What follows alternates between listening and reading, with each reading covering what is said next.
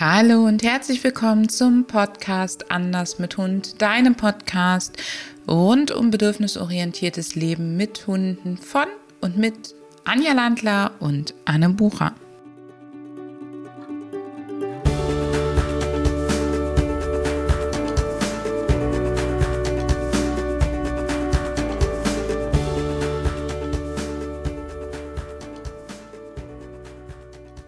Herzlich willkommen zu einer besonderen Podcast-Folge. Heute hörst du erneut nur mich, Anne, dafür mit einem Gast, nämlich der lieben Nicole Schreiter. Nicole ist die Netztierärztin. Sie ist Tierärztin mit einem besonderen Herz für Hunde und Katzen und dem Fokus auf dem Thema des Tierverhaltens. Das heißt, Nicole hat sich spezialisiert darauf, dich mit Zweitmeinungen zu unterstützen und das Verhalten von Hunden und Katzen medizinisch und therapeutisch zu begleiten. Liebe Nicole, schön, dass du da bist. Magst du dich auch noch mal vorstellen? Hallo Anne, erstmal danke, dass ich dabei sein darf. Ich habe mich natürlich über die Einladung auch echt gefreut. Ja, eigentlich hast du ja gerade schon sehr viel zu mir gesagt. Also ich bin auf Verhalten spezialisierte Tierärztin, habe sehr viel Hundetraining noch nebenbei, also viele Hunde im Training, die vor allen Dingen von vielen anderen Menschen schon aufgegeben wurden, wo man dann aber mit vielen einfachen Sachen und kleinen Knackpunkten, die man verändert, dann doch einfach noch viel bewirken kann. Und natürlich habe ich halt das medizinische Know-how noch dazu, denn bei Verhaltensproblemen liegt ja wirklich oft ein medizinisches Problem zugrunde.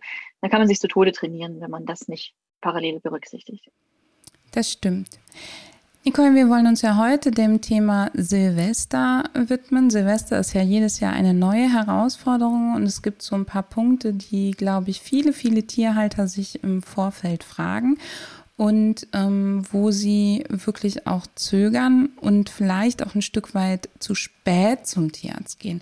Sagst du, dass es Sachen gibt, selbst wenn mein Hund dieses Jahr bisher noch nicht auf Silvester reagiert hat, woran ich erkennen kann, dass es dieses Jahr vielleicht anders sein könnte oder wenn mein Hund ähm, noch gar nicht so lange bei mir ist, woran ich erkennen könnte, dass er Silvester ein Problem haben könnte? Ja, da gibt es tatsächlich ein paar Anzeichen, wo man vorher schon drauf achten kann.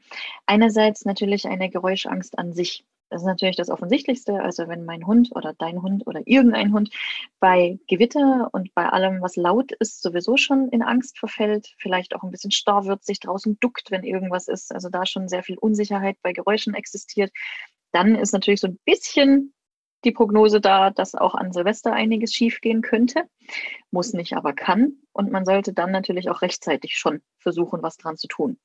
Zusätzlich zu der Geräuschangst ist es auch so, wenn der Hund Trennungsprobleme hat. Also so ein richtiger Hund ist, der einem die ganze Zeit am Bein klebt und eigentlich gar nicht den Besitzer verlassen mag. Auch das kann ein Anzeichen sein, dass es für Silvester zu Schwierigkeiten führen kann. Wir nennen sie die Schattenhunde. Genau, und es kann halt zu Schwierigkeiten führen, muss aber nicht. Aber man sollte sich schon vorher darum Gedanken machen. Für mich ganz wichtige Integration neben dem, was Nicole gerade gesagt hat, ähm, ganz klar Geräuschangst und Trennungsstress und ähm, Silvesterangst, Gewitterangst, das hängt wirklich eng zusammen. Ein ganz wichtiger Indikator für mich ist, wenn du mit deinem Hund dieses Jahr was verändert hast, wenn ihr umgezogen seid, wenn ihr Silvester vielleicht gar nicht zu Hause verbringt, wenn irgendwas ist, dass das Leben sich deutlich für den Hund verändert hat dieses Jahr, dann wäre das auch noch für mich ein Indikator, wo ich sage, bereite Silvester lieber ein bisschen besser vor oder rechne mit was, anstatt dich dann am 2.1. über dich selbst zu ärgern, weil ihr jetzt eine Geräuschangst habt. Ein weiterer Faktor, den wir im letzten Podcast schon angesprochen haben, und da würde ich gerne deine Meinung hören, Nicole, ist, dass wir feststellen, dass wenn bei Hunden Sinnesorgane nachlassen, wenn sie älter werden, vielleicht auch wenn sie so anfangen, ein paar Zipperlein und Schmerzen zu haben, dass wir dann auch die Erfahrung machen, dass selbst unsere Hunde, wenn sie jahrelang nicht auf Silvester reagiert haben, auf einmal reagieren. Kannst du das unterstreichen? Das kann ich absolut sogar unterschreiben und nicht nur unterstreichen. Denn es ist ja so, wenn wir uns schlecht fühlen, das kennt man auch vom Menschen, das kann man auch, finde ich, in dem Punkt wirklich auf den Menschen übertragen. Wenn es uns schlecht geht, sind wir reizbar, unsicher, uns geht es einfach nicht gut. Und wenn dann noch eine Situation dazukommt, die furchteinflößend ist, zu einem Charakter, der gerade ein bisschen instabil und ein bisschen unglücklich ist. Ja, für mich klingt das absolut logisch, dass es dann auch mit Silvester und allgemein mit der Geräuschangst zu mehr Schwierigkeiten führen kann, wenn eine gesundheitliche Grundlage oder gesundheitliche Ursache zugrunde liegt. Gerade Schmerzen stehen da ganz, ganz weit oben. Und wenn der Hund natürlich durch die eingeschränkten Sinnesorgane die Umgebung und alles gar nicht mehr richtig wahrnehmen kann, vielleicht nur noch Lichtblitze sieht oder das Donnern auf eine ganz andere Art und Weise dann wahrnimmt an Silvester, kann natürlich die verzerrte Wahrnehmung zu wieder anderen Reaktionen führen und so natürlich die Angst noch viel größer machen. Sehr cool. Dadurch, dass gewisse Sinnesorgane nachlassen, sind ja auch gegebenenfalls Ankündigungen nicht da. Wenn der Hund zum Beispiel sonst erst das Licht und dann das Geräusch wahrgenommen hätte und jetzt nur noch das Geräusch oder eben auch umgekehrt, er hat ganz viele andere Sachen nicht wahrgenommen und auf einmal gehen Blitze durch den Himmel, dann kann der Hund natürlich deswegen auch reagieren. Wenn ich jetzt denke, mein Hund wird dieses Jahr Silvester wahrscheinlich ein Problem haben, was würdest du mir dann raten? Wir haben jetzt Mitte, Ende Oktober. Ähm, ich denke, nicht alle hören diesen Podcast sofort. Was würdest du mir raten, was wir tun sollen? Es gibt ja drei Säulen in meinen Augen, auf die man achten sollte. Ich kenne jetzt den Podcast von letzter Woche tatsächlich noch nicht, deswegen rede ich jetzt einfach mal völlig unbefangen dazu. Punkt eins ist, dass man, wenn man ähm, unsicher ist und auch mit dem Training noch nicht so weit fortgeschritten, dass man sich auf jeden Fall einen geeigneten Trainer dafür sucht, dass man sich mit dem Training gut darauf vorbereitet. Das soll ja heute nicht Schwerpunkt sein, deswegen gehen wir da mal nicht weiter drauf ein, aber Training ist wirklich das A und O. Und ja, es lohnt sich auch noch im November, wenn man den Podcast hört oder auch selbst wenn man im Dezember hört. Also Hauptsache, man tut was. Das ist wirklich der Punkt. Hauptsache, man fängt an. Silvester kommt ja auch immer wieder und nicht nur dieses eine Jahr. Und der zweite Baustein ist halt das Management, dass man sich überlegt, was kann man denn organisatorisch machen, dass Silvester so angenehm wie möglich wird. Muss der Hund alleine sein? Kann man die Rollläden runter machen? Kann man verreisen? Kann man Fernseher anmachen? Kann man Kopfhörer aufsetzen? Was weiß ich. Es gibt so viele Möglichkeiten, was man da machen kann. Management ist deswegen der zweite große Baustein. Und das dritte ist natürlich, dass man das Tier sowohl pflanzlich als auch medikamentös unterstützen kann. Und hier gibt es viele verschiedene Abstufungen und viele verschiedene Möglichkeiten, je nachdem, was für ein Tier man auch einfach hat. Wie ist der Charakter, wie ist die ganze Situation drumherum. Und man muss halt gut abwägen, was davon jetzt das Richtige ist. Aber alle drei Bausteine sind sinnvoll und haben ihre Daseinsberechtigung. Alleine geht es nicht. In meinen Augen zumindest. Ich finde das ganz wichtig, weil wir sagen auch, selbst wenn du am 31.12. feststellst, dass der auf die ersten Knaller reagiert hat oder am 30. in Deutschland startet der Verkauf immer drei Werktage vor Jahresende. Das ist dieses Jahr der 29.12. Ähm, aber selbst wenn du dann merkst, dass dein Hund reagiert, du kannst immer noch ein bisschen was über Training reißen und du kannst vor allen Dingen was über Social Support und über unterstützende Maßnahmen sowohl medikamentös oder pflanzlich als auch eben durch Handling und durch Management reißen. Und ich verlinke dir hier zum Thema Training, Management und Handling auch nochmal vorangegangene Blogartikel sowie unseren kostenfreien Minikurs, wo du eine ganze Menge Informationen dafür kriegst. Das wird am 30.12. nicht mehr genügen, aber zumindest eine Woche vorher noch. Und ähm, ich verlinke dir auch nochmal die vorangegangene Podcast-Folge. Und Niki, wir stürzen uns jetzt so ein Stück weit auf das Thema ähm, Unterstützung mit Nahrungsergänzungsmitteln, pflanzlichen Mitteln, Medikamenten. Und ich wäre dir super, super dankbar, wenn du uns so ein paar Indikatoren mitlieferst und Sachen mitlieferst, wo wir sagen, okay, unter den Aspekten solltest du sozusagen wirklich drüber nachdenken und dazu unterstützen. Und das sind so die Do's und Don'ts. Also bei pflanzlichen Sachen, mit denen fangen ja die meisten einfach an. Das ist ja auch das, ja, wo man überhaupt sich an das Thema erstmal ein bisschen rantastet, sowohl als Besitzer als auch als Therapeut, egal was da jetzt welcher Blickwinkel ist.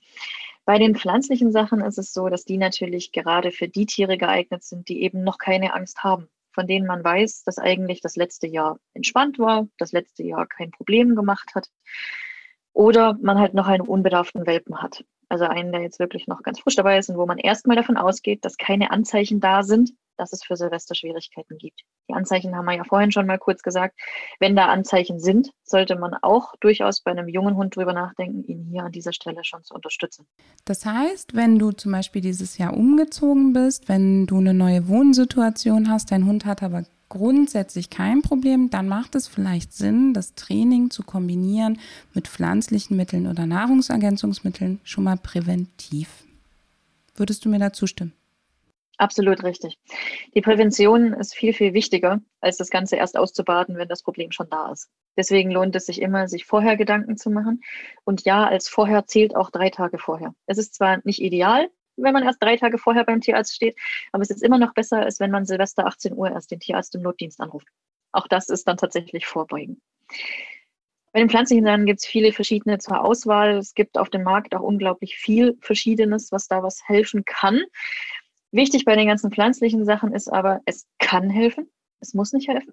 Jedes Tier reagiert ganz unterschiedlich. Bei manchen hat man eine Wirkung, bei manchen hat man das Gefühl, es passiert gar nichts. Noch dazu, pflanzliche Sachen brauchen immer etwas länger. Also es sind keine Sachen, die man Silvester erst 18 Uhr dann bitte gibt, sondern diese ganzen Nahrungsergänzungsmittel im Idealfall Tage oder sogar zwei, drei Wochen vorher schon, dass man da versucht, das Ganze stabil zu bekommen. Und wichtig ist auch, dass man sich nicht davor scheut, dann doch zu den Medikamenten irgendwann zu gehen. Ich weiß, Medikamente klingen immer ganz fürchterlich. Die Besitzer haben ganz viel Angst davor. Die Nebenwirkungen, die werden so hochgebauscht, dass man sich gar nicht mehr traut, auch nur noch eine Tablette dem Tier zu geben. Ich weiß, ich habe die Diskussion täglich in der Beratung, aber hier muss ich einfach mal ein bisschen die Angst nehmen. Diese Medikamente, die haben alle ihren Sinn. Und jedes Medikament sowieso, egal welches, hat absolut seine Daseinsberechtigung. Man muss es halt nur mit Hirn und Verstand einsetzen. Und man muss halt einfach wissen, was man tut. Und deswegen ist es auch bei den Medikamenten so, wenn man weiß, dass man einen Hund hat, der wahrscheinlich an Silvester reagiert, sind Medikamente die richtige Wahl, weil man sonst das Problem hat, dass es sich von Jahr zu Jahr hochschaukelt. In einem Jahr hat man dann nur Angst an Silvester in den Wochen darauf dann vielleicht schon Angst bei Gewitter, irgendwann auch Angst, wenn eine Autotür schlägt und irgendwann, wenn ein Kugelschreiber vom Tisch fällt. Und so potenziert sich das Ganze nach und nach hoch. Und das will man ja vermeiden. Das heißt, diesen Teufelskreis muss man manchmal einfach unterbrechen. Und was mir bei den Medikamenten auch noch ganz wichtig ist, es lohnt sich durchaus, die Medikamente mal ein paar Monate vorher, zum Beispiel bei einer Gewittersituation oder sowas schon zu testen. Auch da reagieren die Tiere unterschiedlich und dann weiß man wenigstens, auf was man sich an Silvester einstellen kann, was da das Wichtige ist. Und es gibt auch ein Medikament, das man definitiv nicht geben sollte. Ganz wichtig, der Wirkstoff heißt Acepromazin. Es gibt viele verschiedene Handelsnamen davon. Achtet bitte hier auf den Wirkstoff, dass da nicht Acepromazin drin ist. Und das ist mir so wichtig, weil die Tiere, die sehen zwar, wenn sie das bekommen haben, von außen absolut ruhig aus. Die sehen aus, als ob sie schlafen, völlig benudelt sind und quasi weggetreten sind. Aber es sieht nur so aus. Im Inneren sind die Tiere komplett wach. Das heißt, sie sind wach und können nicht sagen, dass sie Angst haben. Wenn ich mir jetzt als Mensch vorstelle, ich habe Panik, ich habe wirklich Panik ohne Ende, weil ich mich nicht bewegen kann und nicht sagen kann, dass ich Angst habe, die Situation ist ja fürchterlich. Und gerade das möchte man natürlich an Silvester vermeiden, weil es keinen langanhaltenden Effekt hat, sondern das Tier danach noch traumatisierter ist als vorher. Das heißt, die Emotionen werden geweckt. Dem Tier geht es Hunds miserabel sozusagen, aber er kann sich nicht flüchten. Er kann nicht mal mehr unters Bett krabbeln oder was er sonst tut, um sich zu schützen. Er kann auch deine Nähe nicht mehr wirklich suchen und ist eigentlich nur benebelt, bekommt aber alles im wachen Sinne mit. Wir schreiben dir den Wirkstoff auch nochmal hier unten drunter. Azepromazin ist es. Und ähm, da solltest du wirklich Veto einlegen, wenn dein Tierarzt dir das mitgeben möchte oder wenn das, wobei ich ja immer noch überrascht bin, wenn es jemand tut, die meisten tun es ja nicht mehr, ähm, dass du da wirklich drauf achtest, dass dein Hund das nicht bekommt. Ansonsten Liebe Niki, ich weiß ja, du bildest auch Tierheilpraktiker aus, du bist dem ganzen pflanzlichen Bereich ja durchaus zugewandt. Kannst du was zu den Nebenwirkungen, weil das ja so der Hauptgrund ist, weshalb viele lieber zu den pflanzlichen Mitteln greifen als zu den, ich sag mal, schwereren Medikamenten, zu den schwereren Produkten. Ähm, kannst du was zu den Nebenwirkungen sagen? Wie ist das? Bin ich wirklich bei pflanzlichen Sachen nebenwirkungsfrei und bin ich umgekehrt bei Medikamenten direkt in der Gefahr? Oder siehst du das ein bisschen anders? Also man ist definitiv pflanzlich nicht nebenwirkungsfrei. Und eine pflanzliche Medizin, eine Naturherkunde heißt nicht automatisch, dass es eine sanfte Medizin ist. Das ist auch was, was viele verwechseln. Und selbst die Homöopathie, wo ja alle denken, dass das ja das sanfteste auf der ganzen Welt sei, das ist absolut falsch. Auch da gibt es Potenzen, die alles andere als sanft sind, um das Ganze jetzt einfach mal da so stehen zu lassen. Also nur weil es grün und Natur und pflanzlich ist, heißt das nicht, dass es für den Körper sanft ist und vor allen Dingen auch nicht nebenwirkungsfrei. Und auch da muss man schauen, was kann man miteinander kombinieren, was geht überhaupt, weil einfach nur ganz viel in das Tier reinwerfen, hat natürlich auch keinen Sinn. Das ist ganz wichtig. Ich habe ganz viele Leute, die man, gerade wenn man so Foren mitliest oder auch bei Facebook ein bisschen unterwegs ist, die dann sagen, oh, ich gebe das und das und das und das. Und ich denke mir so, Mensch, hat sich mal jemand Gedanken gemacht, dass auch das miteinander Wechselwirkungen hat, dass man nicht alles einfach geben sollte, nur weil man es zu Hause hat. Also bitte da einfach ja, gezielt überlegen, was sinnvoll ist und im Zweifelsfall einfach einen Rat suchen bei jemandem, der Ahnung hat. Was ich immer ganz wichtig finde, ist, dass wir auch gucken sollten, was ist einfach gerade modern und was ist wirklich über Studien und wissenschaftlich auch getestet. Und Medikamente müssen eine gewisse Zulassung durchlaufen, während viele Nahrungsergänzungsmittel, gerade wenn es einfach, sagen wir mal, Nahrungsergänzungsmittel aus dem humanen Bereich sind, ja gar nicht unbedingt am Tier erforscht werden. Absolut richtig. Ich habe jetzt gerade erst gestern ein Webinar wieder gehalten, wo es dann um die Studienlage ging, auch um Verhalten und die ganzen pflanzlichen Nahrungsergänzungsmittel. Da haben wir auch festgestellt, dass die Studienlage teilweise sehr dürftig ist. Und ich greife halt lieber zu denen, wo die Studienlage einfach klar ist und ich weiß, was auf mich und auf den Patienten zukommt. Ähm, Jetzt nochmal für euch alle da draußen. Also es geht uns nicht darum, dass ihr wahllos Medikamente in die Hunde reingebt. Auf keinen, auf gar, gar, gar keinen Fall, sondern es geht um die Hunde, wo ihr wisst, die haben starke Ängste und wo wirklich die Gefahr besteht, dass es sich potenziert, dass wirklich ein schwerer Schaden ähm, sozusagen bleibt. Und an der Stelle macht euch auch bewusst, Angst löst immer Stress aus. Es löst ein, dass der Hund die Rute einklemmt, dass der den Rücken anspannt.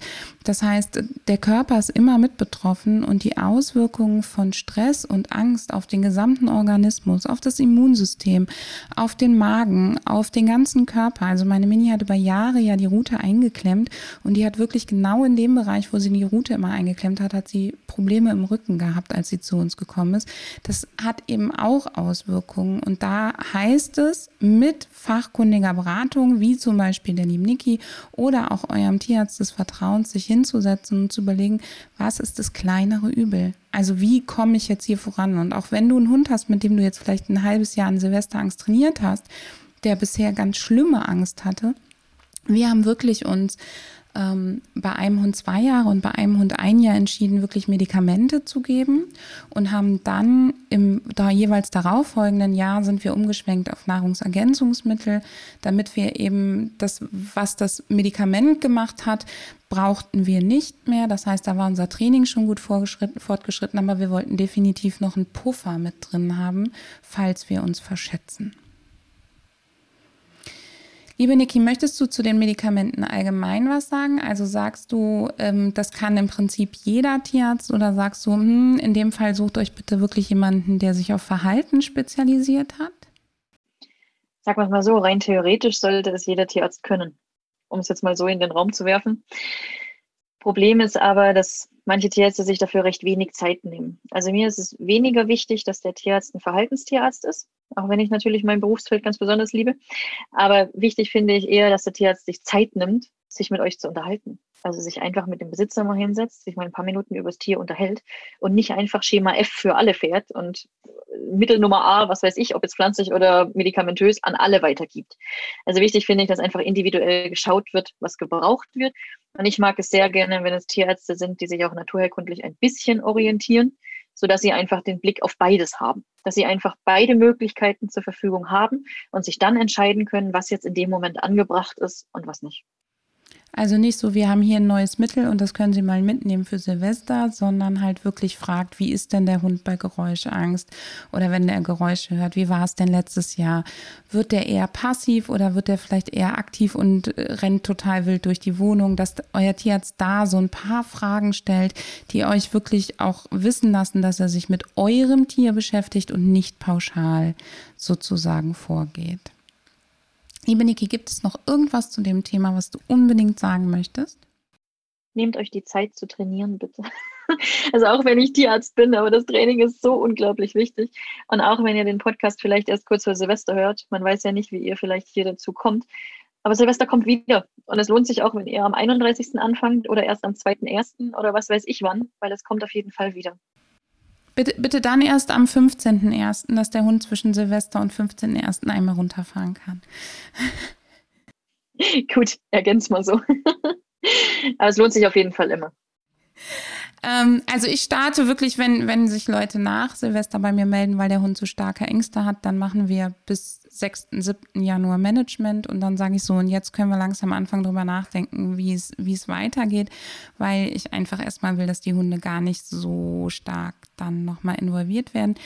Ähm, was ich an der Stelle noch zu euch sagen möchte, wer Interesse hat an dem Thema Silvesterangst, Training sowie auch Medikamentengabe, was, wie, wann, wo, in welcher Art, sowohl für Hunde als auch für Katzen. Ich verlinke euch hier auch noch unseren kleinen Silvesterkurs und ein Webinar mit der lieben Niki, was wir aufzeichnen werden, wo dann auch nochmal die einzelnen ähm, Wirkstoffe sozusagen beziehungsweise Medikamentengruppen ein ähm, bisschen näher besprochen werden. Dann hast du auch nochmal eine super Grundlage, um damit zu deinem Tierarzt zu gehen, falls der sich eben nicht so gut kennt, auskennt oder auch um abzuwägen, braucht dein Hund ein Medikament, ja oder nein.